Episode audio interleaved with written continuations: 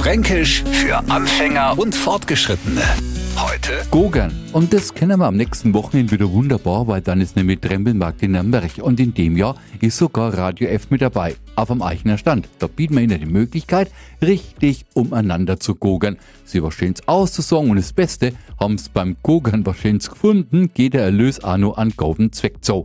Und wenn Sie vorher nur ein wenig bei sich im Keller oder auf dem Dachboden gogern, dann finden Sie vielleicht was, was wir für Sie verkaufen können. Und der Erlös, der wird noch an Engelein e.V. gespendet. Also an Nicht-Franken kennen natürlich am Trembelmarkt Gogern. Dazu erklären wir Ihnen, dass das einfach herumstöbern heißt. Fränkisch für Anfänger und Fortgeschrittene.